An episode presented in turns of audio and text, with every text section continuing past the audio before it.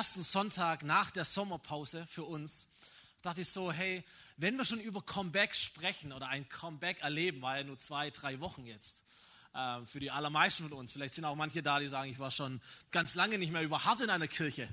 Vielleicht sind Leute sogar hier, sagen, ich war noch nie in einer Kirche, ich war noch nie in so etwas, wenn das hier eine Kirche ist. Wir sind eine Kirche, alles gut. Schön, dass du da bist. Ähm, vielleicht hast du gesagt, hey, jetzt neue Season, neues Jahr. Ich werde wieder am Start sein. Vielleicht mit mehr Herz, mit mehr Leidenschaft. Nehme mir das echt vor, ich bin wieder hier. Wenn wir schon über Comebacks sprechen, möchte ich dir sagen, es gibt so ein, gibt so ein paar Comebacks, die sind vernachlässigungswert. Manche Politiker wagen ein Comeback, wo man denkt, bitte lass es einfach. Manche Sportler machen das und denkst, hm, manche Bands haben das schon versucht und du merkst, hm, nicht gut. Manche sind aber auch richtig gut, es gibt auch richtig gute Comebacks. Es gibt Menschen, die waren nach ihrem Comeback stärker als zuvor. Aber es gibt eine Person, wenn wir schon über Comebacks sprechen, ist die einzige Person, für die es sich lohnt zu leben. Er ist der King of Comebacks. Jesus Christus, gestorben für dich und für mich, gestorben für diese Welt, für die Menschen, die dieser Gott so sehr liebt, in ein Grab gelegt, am dritten Tag aus dem Grab aufgestanden, fit und vital und lebendig wie seit tausenden von Jahren und an diesem Ort präsent, jetzt in diesem Moment, an diesem Tag, für dich und für mich. Ist es nicht großartig? wollen wir diesen Gott einmal begrüßen. Sag Jesus, danke, dass du da bist. Das ist dein Applaus, Gott. Danke.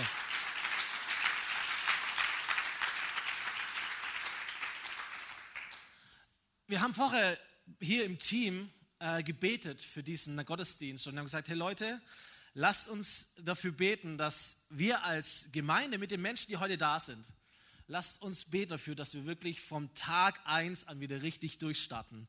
Hey, wir glauben nicht, dass Gott nur erlebbar wird in einer Kirche, in einem Haus, Gottes Willen. So, du darfst jeden Tag mit Gott leben und ich hoffe, viele, viele von uns haben das auch getan, auch wenn keine Veranstaltung hier war, keine Versammlung.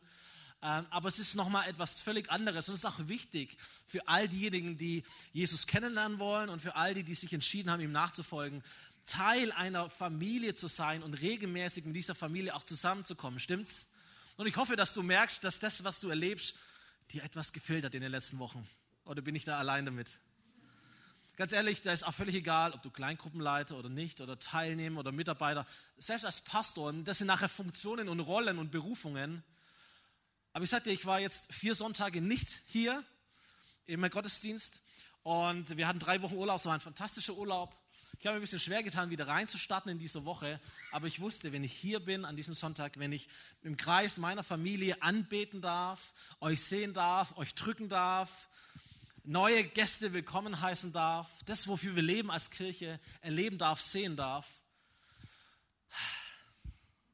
so schön da zu sein. So schön, dass ihr da seid. Und wenn du hier eingeladen bist, vielleicht zum ersten Mal hier hinein stolperst, sei herzlich eingeladen. Wir sind eine Familie als Hauptkirche, aber wir sagen, wir sind eine Familie, die freie Plätze am Tisch hat.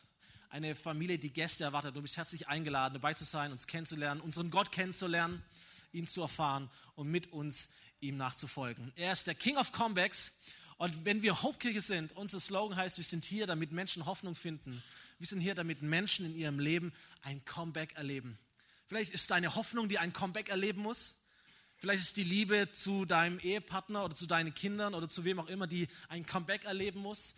Vielleicht ist ein, eine finanzielle Sorge, die, wo, wo ein Comeback da sein muss. Vielleicht ist eine Krankheit, wo du sagst, hey, das Heilung muss ein Comeback feiern in meinem Leben. Ich möchte dir sagen, dich ermutigen, wir, wir, wir glauben an einen Gott der Comebacks. Amen. Wir wollen das mehr als je sehen in dieser Kirche, in unserem Leben. Am Sonntag, am Montag, am Dienstag, am Mittwoch, am Donnerstag, am Freitag und am Samstag, dass dieser lebendige Gott, an den wir glauben, lebt und wirkt und das Leben von Menschen auch heute noch verändert. Amen. Amen. Susanne ist heute da und äh, sie hat gebeten, ein paar Minuten zu sprechen zu dürfen, weil sie eine gute Geschichte erzählen möchte was Gott in ihrem Leben getan hat. Susanne, wir geben dir einen großen Applaus. Schön, dass du da bist und den Mut hast. Komm nach vorne.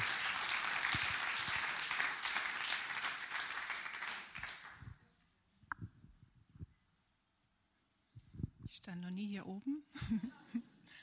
Hallo zusammen, guten Morgen. Ich möchte euch ähm, teilhaben lassen an was, was ich letzte Woche erlebt habe mit Gott.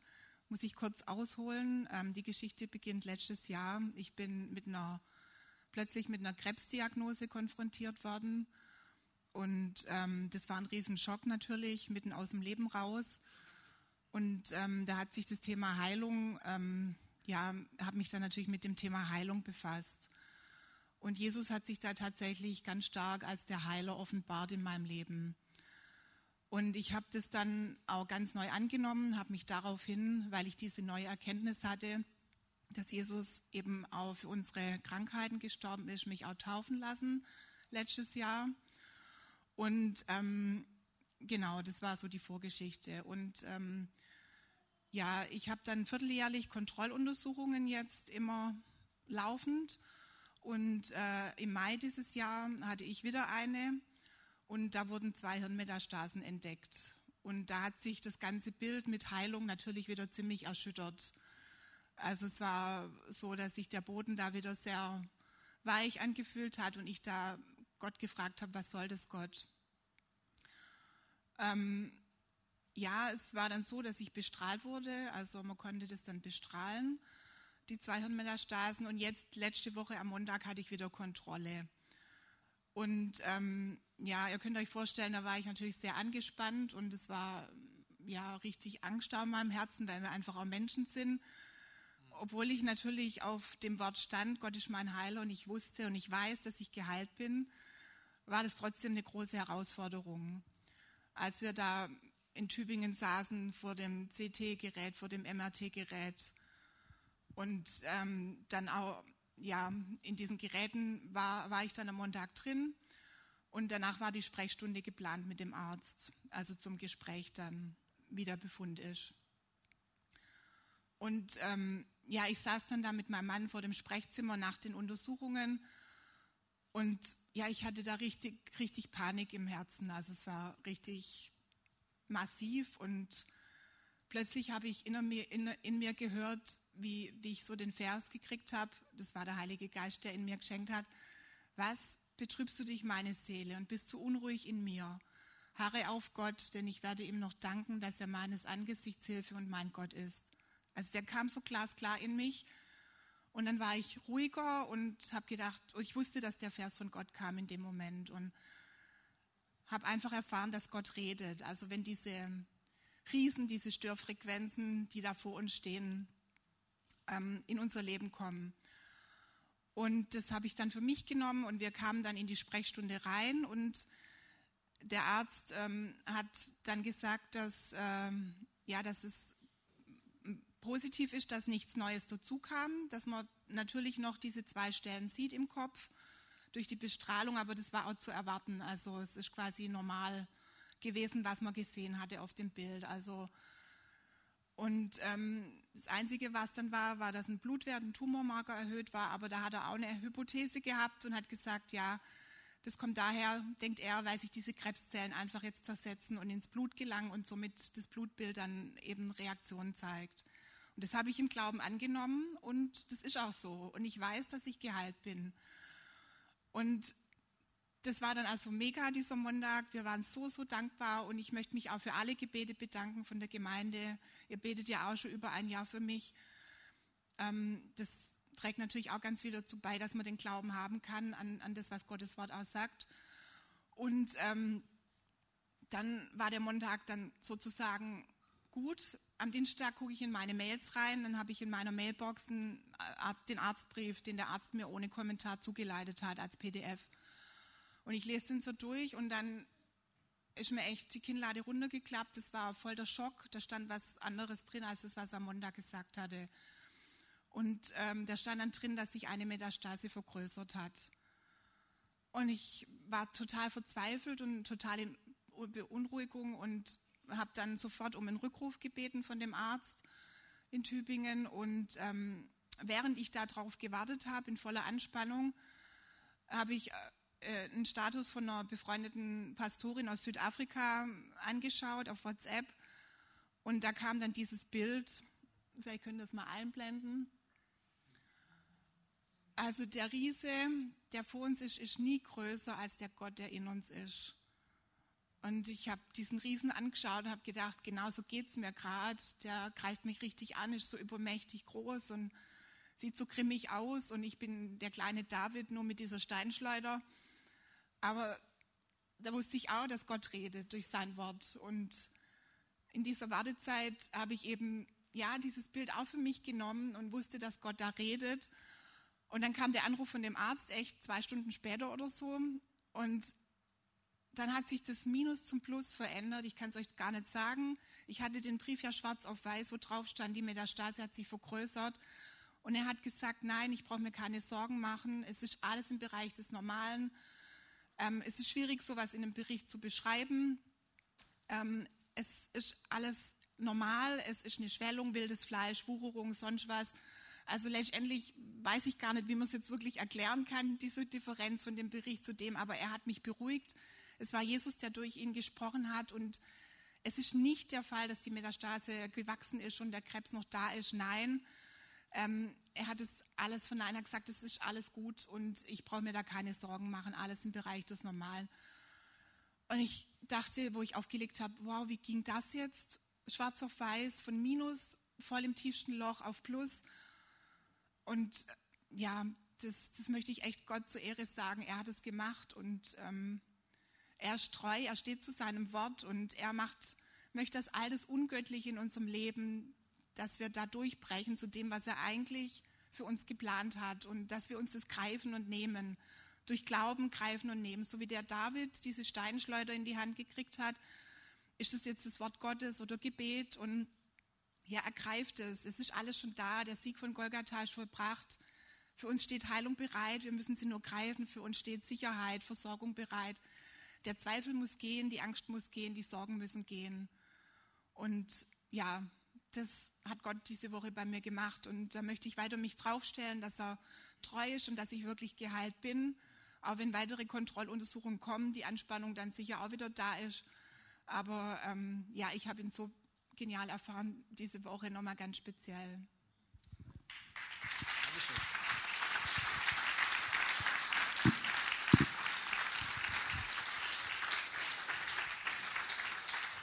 Vielen Dank, vielen Dank, Susanne. Wir beten weiterhin für dich, Markus, ähm, als Ehemann, natürlich auch für dich, für euch zusammen. Ähm, danke, das ist auch Familie, ist auch Gemeinde, dass wir füreinander beten, mit den Weinenden weinen, uns mit den Fröhlichen freuen und mit den Betenden beten. Ähm, wir haben in Zeiten, ähm, ja, Tumorkranken, der Rolf, wir wissen es auch, hat einen Gehirntumor, äh, wo es eine ganz, ganz düstere Prognose gibt. Der kämpft sich wacker durch. Der erste Rhythmus, der erste, erste Zirkel von Bestrahlung und Chemotherapie ist abgeschlossen. Thomas und ich waren diese Woche bei ihm. Äh, dürfen wir auch lieb grüßen. Heute ist er nicht da. Es geht in den Umständen sprechen, aber echt gut. Er ist, er ist wacker. Er hält fest an Gott. Er hält an Versprechungen fest. Aber es ist ein, es ist ein langer Kampf. Das wird auch noch eine Weile gehen. So wir werden informieren und lasst uns einfach auch dafür beten, für die Menschen, die auch krank sind und die am, am Kämpfen sind, auch in unserer Mitte. So ist in der Familie. Stimmt's? Stark. Okay, erster Sonntag heute. Wir haben ein paar Highlights, auf die wir blicken in der nächsten Zeit. Wir werden in, in zwei Wochen, wenn wieder so alles wirklich durchstartet, die Schule wieder beginnen, werden wir eine Schülersegnung, Next Gen Segnung haben. All unsere Kinder- und Jugendprogramme werden wieder durchstarten. Wir wir haben in vier Wochen Kleingruppensonntag. Äh, wir werden in ein neues Halbjahr, neues Semester, ich glaube mit über 40 Kleingruppen starten. Ähm, das wird in vier Wochen sein. Wir haben einen ganz neuen Bereich, der nennt sich Potenzial entfalten, wo wir verschiedene Angebote, Programme, Kurse äh, gebündelt haben, die dir dazu helfen sollen, nächste Schritte in deiner Berufung mit deinem Potenzial zu gehen. Ähm, wir haben in drei Wochen unseren Visionssonntag. Wir werden ein bisschen platzieren, welche Gedanken wir auch als Gemeindeleitung haben in die Zukunft dieser Kirche hinein, an diesem Standort und in der Region. Und so viele gute Dinge. Und dann kommt Weihnachten und das nächste Jahr und was halt so alles kommt. Und eine gute Tradition in der Hauptkirche ist, dass bevor diese großen Dinge dann passieren, dass wir uns Zeit nehmen zum Gebet. Und nächste Woche, also morgen in einer Woche, starten wieder unsere Tage des Gebets vom 11. bis zum 22. September. Unser, unser Herzschlag ist, das Gebet nicht der letzte Strohhalm ist, nachdem wir greifen, wenn nichts anderes mehr funktioniert, sondern unsere erste Antwort auf die Fragen des Lebens, im Persönlichen, aber auch als Kirche. Und ich lade dich jetzt schon dazu ein, wir werden die nächste Woche alle Infos dazugeben. Im Newsletter kannst du das auch schon lesen, wenn du den abonniert hast.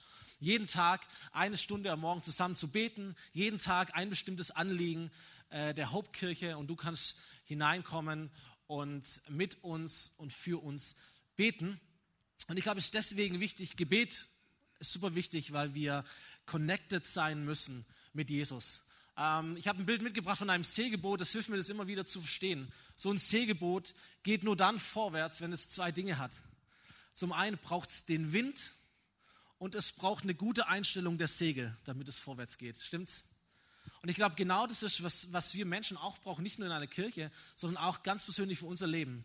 Wir brauchen den, die Kraft, die nicht in uns ist, sondern die, die über uns ist, die Kraft Gottes, der Atem Gottes, der Wind Gottes, die Bewegung Gottes.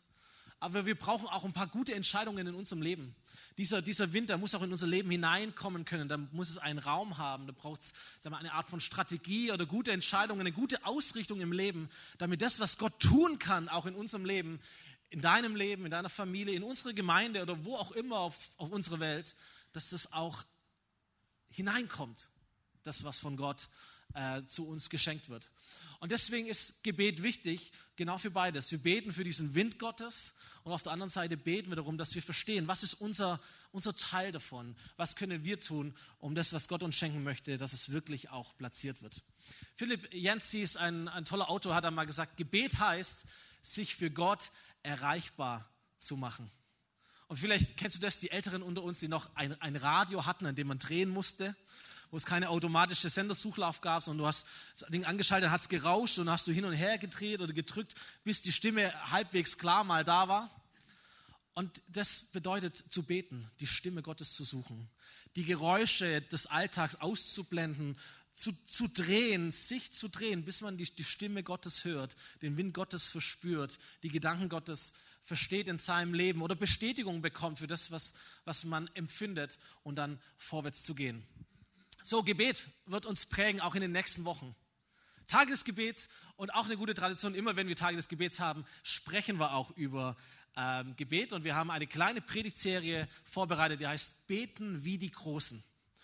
Beten wie die Großen. Und wir reihen uns in dieser Serie, in dieser Reihe ein bisschen ein in Gebete, die wir uns nicht ausdenken, sondern die schon Menschen sich ausgedacht haben, lange vor uns.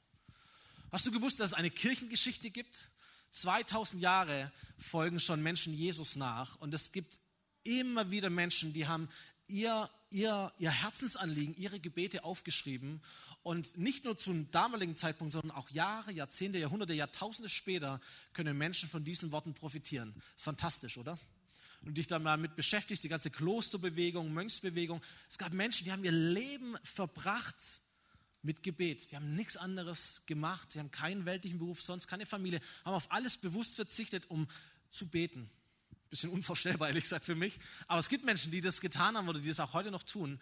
Äh, von ihren Gebeten profitieren wir. Manche von euch kennen dieses, dieses Losungsbuch, die Herrnhuter Losungen gibt es seit 1700, keine Ahnung was.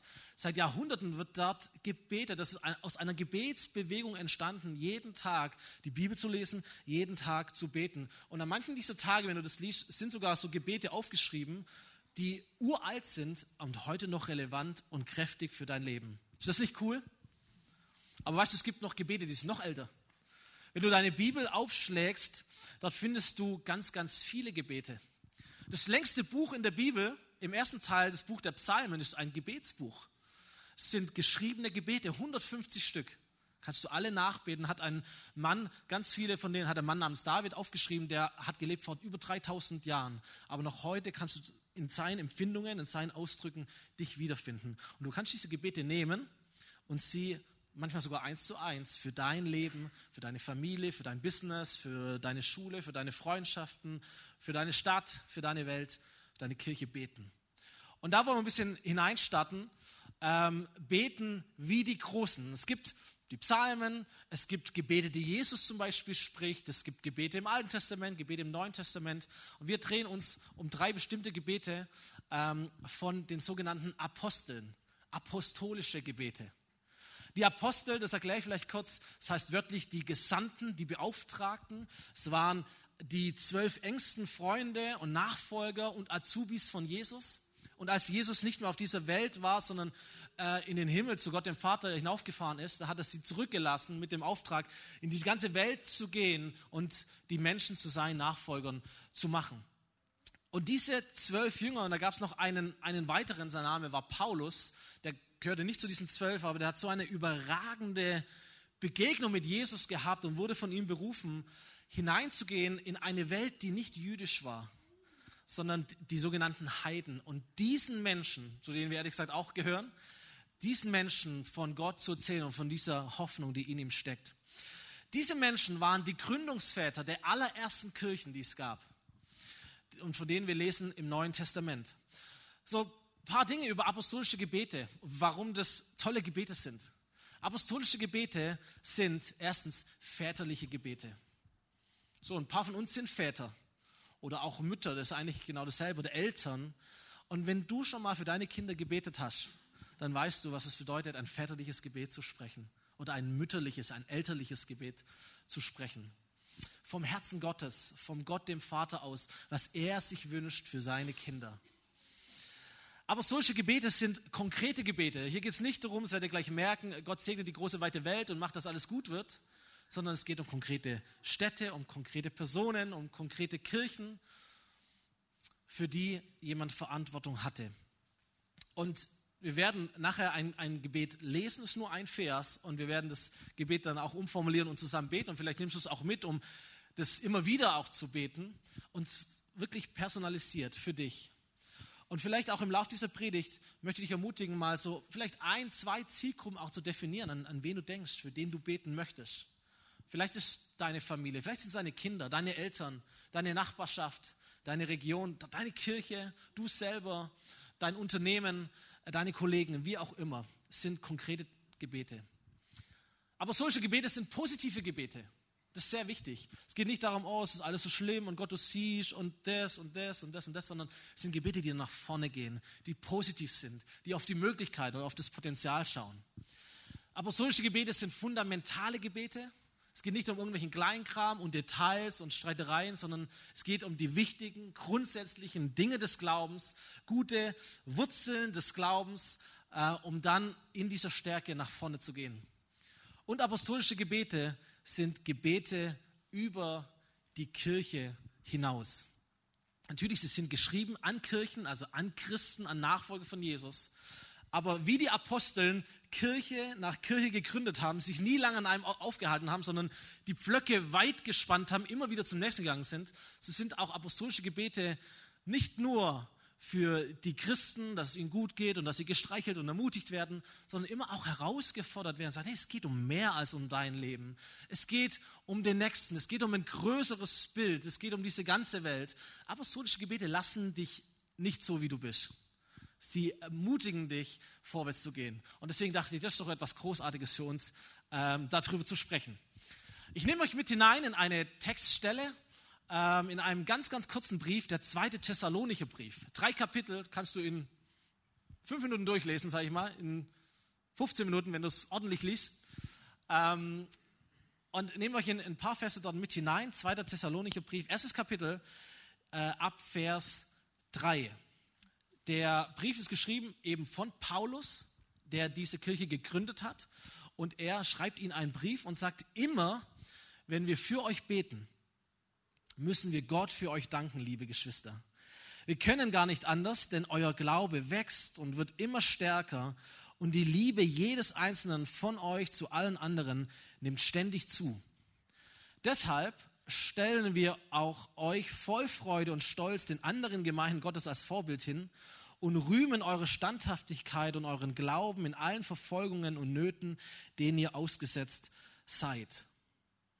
Vielleicht bis hier mal kurz. Paulus hat diese Gemeinde gegründet. Es war die zweite Gemeinde in Europa. Thessalonik, heute Thessaloniki, Griechenland, damals römische Provinz Mazedonien die zweite Kirche in Europa, eine strategische wichtige Stadt, große Stadt, Handelsstadt, gab es eine große Handelsstraße, die dort entlang geführt hat. So, die waren auch nicht doof, die haben natürlich auf Gott gehört, aber die haben schon ihren Kopf eingeschaltet, wo gründen wir die Kirchen? Und Paulus geht dorthin 50 Jahre nach Christus. Also vielleicht so zwei, drei Jahrzehnte nachdem Jesus nicht mehr da war, gab es in Europa schon die ersten Kirchen.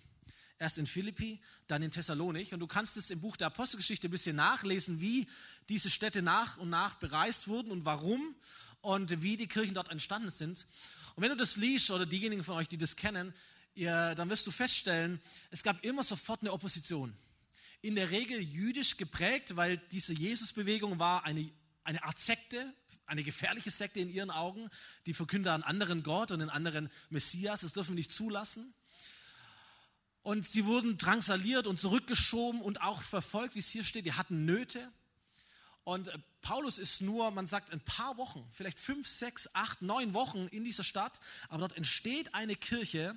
Paulus reist weiter, weil es zu hart für ihn ist. Er reist weiter nach Beröa und schreibt dann irgendwann einen Brief zurück und sagt, Leute, ihr seid eine Hammergemeinschaft geworden. Ich bin so stolz auf euch. Da gibt es so, so viel Gutes.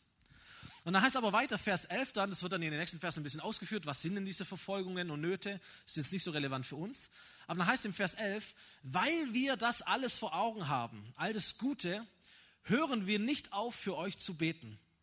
Wir bitten unseren Gott, der euch zum Glauben gerufen hat, dass er euch hilft, ein Leben zu führen, das dieses Rufes würdig ist. Und dass er in seiner Macht alles Gute, das ihr vorhabt, zustande kommen lässt und alles, was ihr auf der Grundlage des Glaubens tut, zur Vollendung bringt. Das ist das Gebet, das apostolische Gebet. Vers 12, dann wird der Name unseres Herrn Jesus für all das geehrt werden, was durch ihn in eurem Leben geschehen ist. Und weil ihr mit ihm verbunden seid, werdet auf diese Weise auch ihr geehrt werden. Und das alles verdanken wir der Gnade unseres Gottes und des Herrn Jesus Christus. Soweit mal. Du kannst diesen Vers 3, nächste Folie, gerne nochmal an äh, klicken. Immer wenn wir für euch beten, müssen wir Gott danken. Ich ähm, glaube, dass niemand von uns hier verfolgt wird aufgrund seines Glaubens. Gott sei Dank. Äh, und auch die Nöte aufgrund einer Verfolgung, also dass die vielleicht Angst hatten um, um Hof und Gut oder Beruf oder Freundschaften oder sowas, auch das, glaube ich, haben wir jetzt nicht so in unserem Land. Und trotzdem haben wir andere Nöte andere Herausforderungen. Und vielleicht gerade an dem Tag wie heute, eben vor, diesen, vor diesem neuen Jahr, vor dieser neuen Saison, könnte man ja sagen, ähm, gibt es vielleicht Nöte in deinem Leben. Wenn du wieder denkst, oh, morgen ist mein Urlaub vorbei. Und das meine ich gar nicht so lapidar. Natürlich kann man sagen, oh, schade und so. Aber manche haben auch richtig Angst vor diesem Tag, vor dem ersten Schultag, der neuen Klasse, dem Start in der Uni. Ähm, Leute, die du wieder sehen wirst. Vielleicht einen neuen Job, den du hast.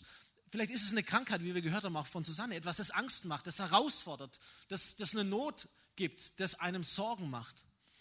So, du musst dich nicht schlecht fühlen, weil es dir nicht so schlecht geht wie, die, wie den Leuten damals. Alles okay. Du darfst diese Not auch haben und diese Herausforderungen haben. Und deswegen sind wir ja auch hier. Aber was ich so großartig finde, dass der Apostel dieser Kirche sagt, Leute, obwohl ihr so herausgefordert seid, wächst euer Glaube und er wird immer stärker. Es ist also möglich, dass du noch gar nicht so arg viel von Jesus kennst. Die waren ein paar Wochen Christen. Ich meine, da geht es viel von uns ganz anders.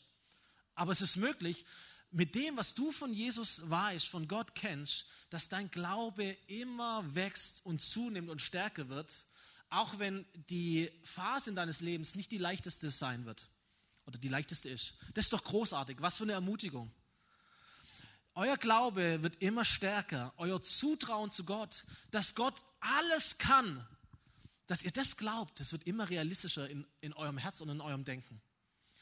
Wow.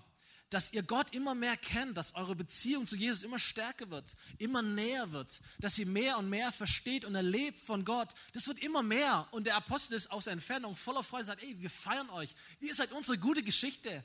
Es funktioniert, dass Menschen, obwohl das Leben schwierig ist, trotzdem an Gott festhalten und dieser Glaube immer stärker wird. Das wäre doch cool für dein Leben, oder?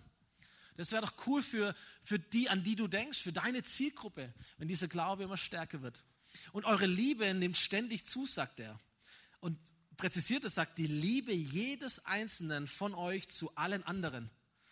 Also das, das war nicht eine große Gruppe und jeder hatte so, so seine Blase und seine Kleingruppe und seine Homies und Leute, mit denen er irgendwie gut kannte, sondern jeder konnte mit jedem.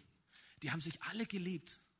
die, die aus einem jüdischen Background kamen und Christen geworden sind, die, die nicht aus einem jüdischen Background kamen und Christen geworden sind, die Männer und die Frauen und die Alten und die Jungen und so weiter und so fort. Nicht, aller, nicht einer Meinung, aber da war eine Liebe da in dieser Kirche. Und er sagt, hey, das ist großartig, ich bin stolz auf euch. Wenn wir ein bisschen in die Metaebene gehen, jetzt nicht, wir können natürlich über unsere Kirche sprechen, äh, auch spannend, das zu sagen, aber mal ganz allgemein wäre so meine Frage an dich heute. Für was bist du dankbar? Was ist gut in deinem Leben? Wenn jemand, der dich anschaut, aus einer Entfernung, hey, was, was würde er dich ermutigen? Wofür, auf was würde er dich hinweisen? Was ist gut in deinem Leben? Für was bist du dankbar? Wir alle haben Dinge. Du magst herausgefordert sein, du magst ein bisschen Sorge haben für die nächste Zeit. Du bist vielleicht konfrontiert mit einer Krankheit, mit irgendeiner Not, mit einer Frage, die dich nicht so gut schlafen lässt. Aber es gibt gute Dinge in deinem Leben, für die du dankbar sein darfst. Stimmt's? Manchmal müssen wir mehr danach suchen. Manchmal sind unsere Sorgen und Ängste wie so ein Schleier vor unseren Augen und alles ist so ein bisschen grauer. Alles ist so ein bisschen nebliger, alles so ein bisschen trister. Aber es gibt gute Dinge in jedem Leben. Und Dankbarkeit ist deswegen so wichtig, weil es uns hilft zu sehen, was Gott tut in deinem Leben. Da gibt es nämlich Dinge, die Gott tut. Da gibt es ein, ein, ein Glaube, der sich entwickelt. Da gibt es einen Gott, der nahe ist an deinem Leben. Und das zu sehen, macht dich dankbar. Und ich hatte das so auch im, auch im Herzen, ähm, dir ganz persönlich das auch zuzusprechen. Du bist gut und du bist gut genug. Und wenn Gott dein Leben anschaut, dann findet er sofort Dinge, die richtig gut sind. In der Bibel heißt es einmal, dass Gott jubelt über seine Schöpfung, über seine Menschen. Nicht, weil die perfekt sind, nicht, weil die keine Angst haben, sondern einfach, weil sie seine Schöpfung sind.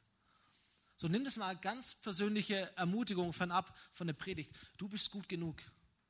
Du bist eine gute Mutter. Du bist ein guter Vater. Du machst es richtig gut. Im, Im Normalfall denken wir immer schlechter von uns, als wir sind. Die Ausnahme ist, dass wir zu hoch von uns denken. In der Regel denken wir eher zu kritisch von uns. Ich möchte dir sagen, du machst es richtig gut. Du bist ein guter Leiter, eine gute Leiterin. Du bist ein guter Lehrer. Du bist eine gute Oma, guter Opa. Du bist eine gute Nachbarin. Du machst vieles, vieles gut und da ist viel Gutes auch in deinem Leben. Nimm das mal an von Gott, diese Botschaft. Da gibt es Gutes. Auch in, in deiner Gebetszielgruppe. Es gibt in deiner Familie Gutes. Es gibt in deinem Unternehmen Gutes. Es gibt in deiner, in deiner Nachbarschaft Gutes. Es gibt in deiner Kirche gute Dinge. Amen. Nicht alles perfekt, aber es gibt gute Dinge unter uns, die wir feiern dürfen, die wir sehen dürfen. So Gutes kann zu Dankbarkeit führen, Gutes kann auch zu Stolz führen, wenn du sagst, oh, habe ich, hab ich gemacht. Äh, Gutes kann auch zu, zu einer Art Demut führen, dass du sagst, hey nein, das ist von Gott her. Aber Gutes kann auch zu einem Hunger nach mehr führen. Und jetzt kommen so die apostolischen Gebete äh, in den Sinn. Weil das ist das, was der Apostel ausdrückt von seinem Herzen, sagt, hey, wir feiern das. Wenn wir für euch beten, wir sind voller Dankbarkeit, ihr seid richtig gut. Und dann sagt er aber, Vers 11, weil wir das vor Augen haben, hören wir auf, für euch zu beten. Weil Thessalonik, check, läuft. Beten wir lieber für Beröa, da läuft es eigentlich gar nicht.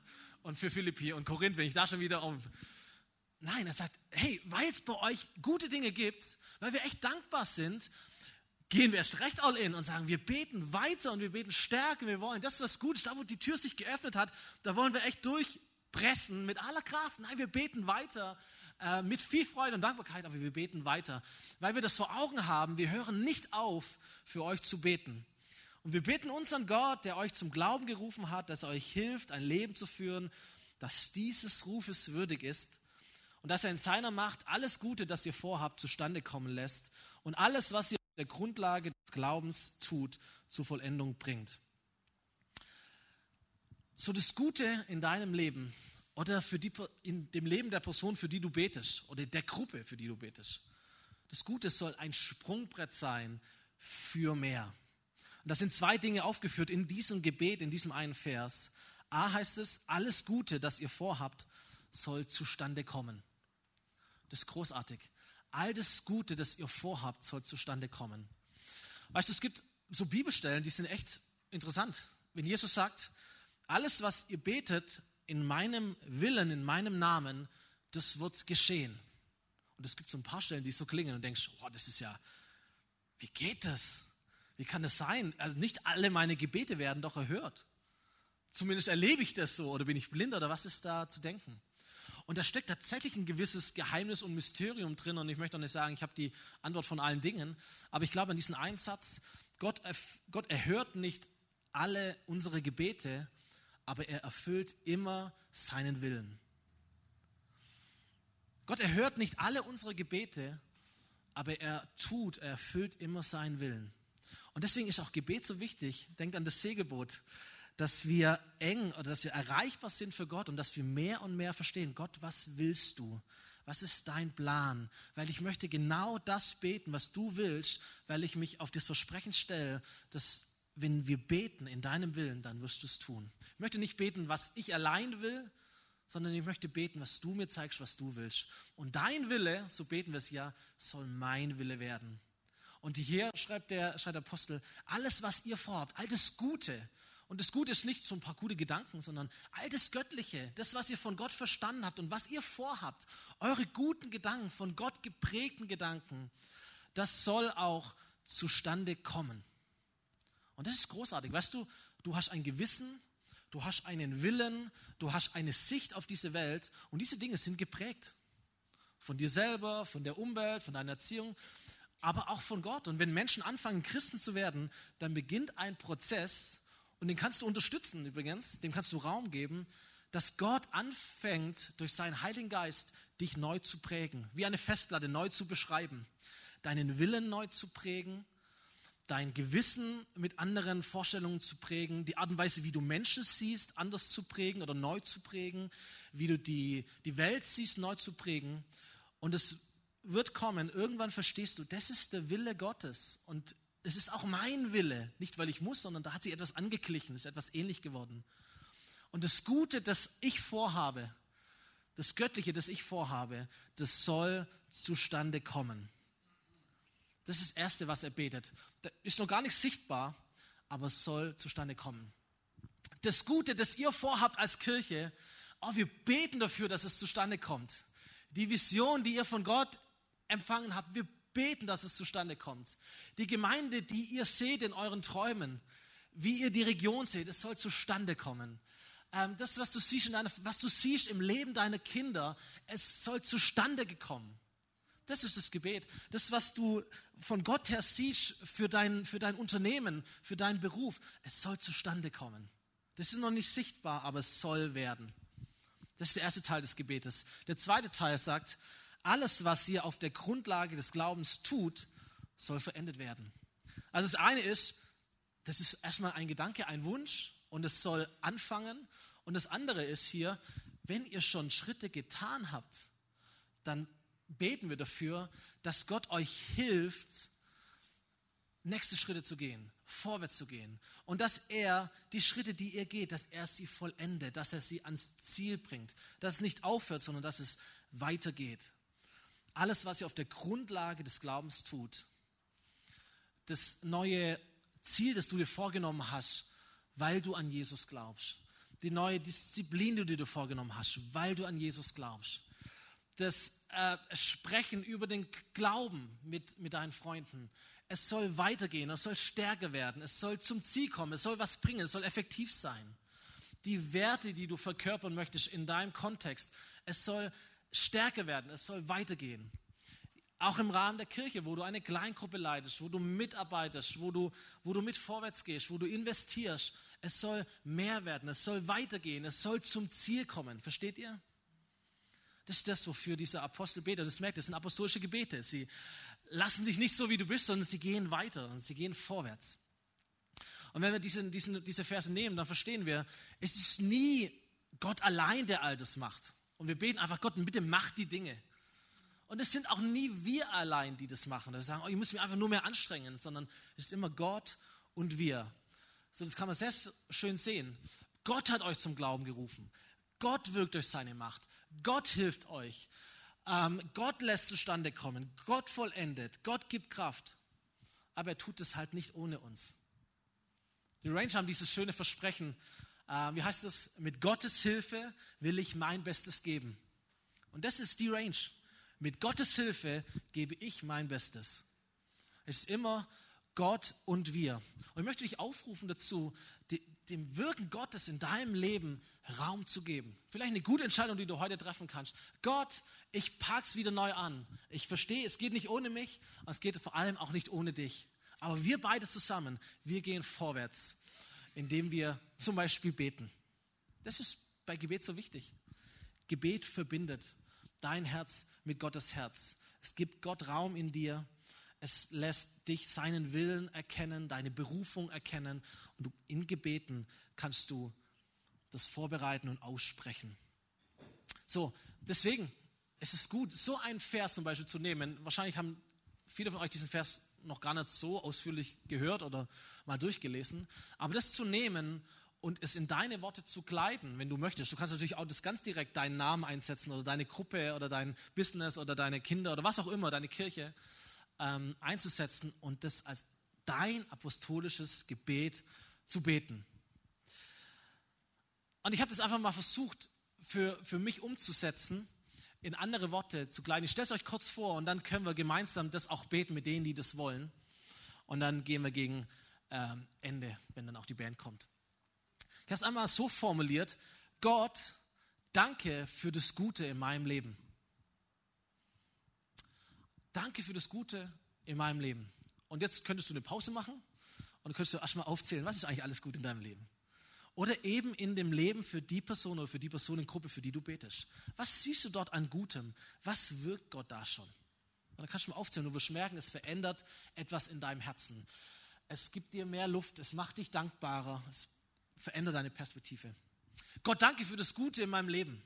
Danke, dass du mich zum Glauben gerufen hast und mir helfen wirst, das Leben zu führen, zu dem du mich berufen hast. Durfte am äh, Donnerstagabend meine Tochter mit sieben Jahren äh, ins Bett bringen und sie, sie hat so dieses Armband mit diesen vier Symbolen äh, bekommen irgendwo oder daheim gefunden und er hat gesagt, was bedeutet das? Und dann habe ich ihr das Evangelium ganz klar und deutlich erklärt und habe mit ihr gebetet, ein Gebet, wo sie Jesus in ihr Leben eingeladen hat. Ganz brav lag sie in ihrem Bett, die Augen zu, mit dem Papa zusammen und hat sich entschieden, ich, klar, möchte auch an Jesus glauben, ich möchte, dass Jesus mir vergibt und dass er in mein Leben kommt und dass ich ihm nachfolge. Gott, danke, dass du meine Tochter zum Glauben gerufen hast und dass du helfen wirst, dass sie das Leben führt, zu dem du sie berufen hast. Das kannst du für deine Kinder beten. Das kannst du für deine Kollegen beten, für deine Schule beten. Danke, dass nicht, dass du meine Schule zum Glauben gerufen hast, aber dass in meiner Schule auch Glaube da ist, weil ich da bin, weil andere da sind, die dich auch kennen. Danke. Und dass du auch in dieser Schulgemeinschaft helfen wirst, dass wir die Schule sind, zu der du uns berufen hast. Gott, wirke in uns. Das kannst du für, für einen Daimler beten, für, für deinen Kindergarten oder für was auch immer. Ich bitte dich, dass das ich muss kurz klicken, so kann ich nicht lesen. Ich bitte dich, dass das, was ich durch dich will, Realität wird in meinem Leben. Das war mein Versuch, diese Kombination aufzudrücken. Das, was ich durch dich will, dass es Realität wird in meinem Leben. Oder im Leben deiner Zielgruppe. Und ich bitte dich, dass du das, was ich durch dich tue, vorwärts bringst und vollendest. Amen. Ihr Lieben, lasst uns, lasst uns aufstehen. Ähm, du musst es nicht mitbeten. Du darfst es mitbeten, wenn du sagst, oh, ich brauche noch ein paar Momente. Ist es theologisch wirklich sauber? Ich müsste es nochmal abgleichen mit Elberfelder Übersetzung. Das darfst du gerne tun. Das ist ja auch nur mein Vorschlag. Äh, ich hätte es auch gerne ein bisschen kompakter gehabt, dass man es auswendig eigentlich auch lernen kann. Da müssen wir vielleicht ein bisschen abfotografieren und mal gucken. Aber es ist mein Versuch und das darfst du gerne mitnehmen für dich. Und vielleicht kannst du sogar schon jetzt an, deine, an dein Leben oder deine Person oder deine Gruppe denken. Oder du machst es dann zu Hause, wann auch immer. Aber dann können wir das Gebet zusammen beten. Marius, mach schon mal auf die erste Gebetsfolie und klickst uns einfach durch. Die erste Folie von, von, von dem Gebet. Gott, danke. Genau. Okay, seid ihr bereit? Gott, Danke für das Gute in meinem Leben. Danke, dass du mich zum Glauben gerufen hast und mir helfen wirst, das Leben zu führen, zu dem du mich berufen hast. ich bitte dich, dass das, was ich durch dich will, Realität wird in meinem Leben. Ich bitte dich, dass du das, was ich durch dich tue, vorwärts bringst und vollendest. Amen. Amen. Bevor wir diesen Song singen, 10.000 Gründe,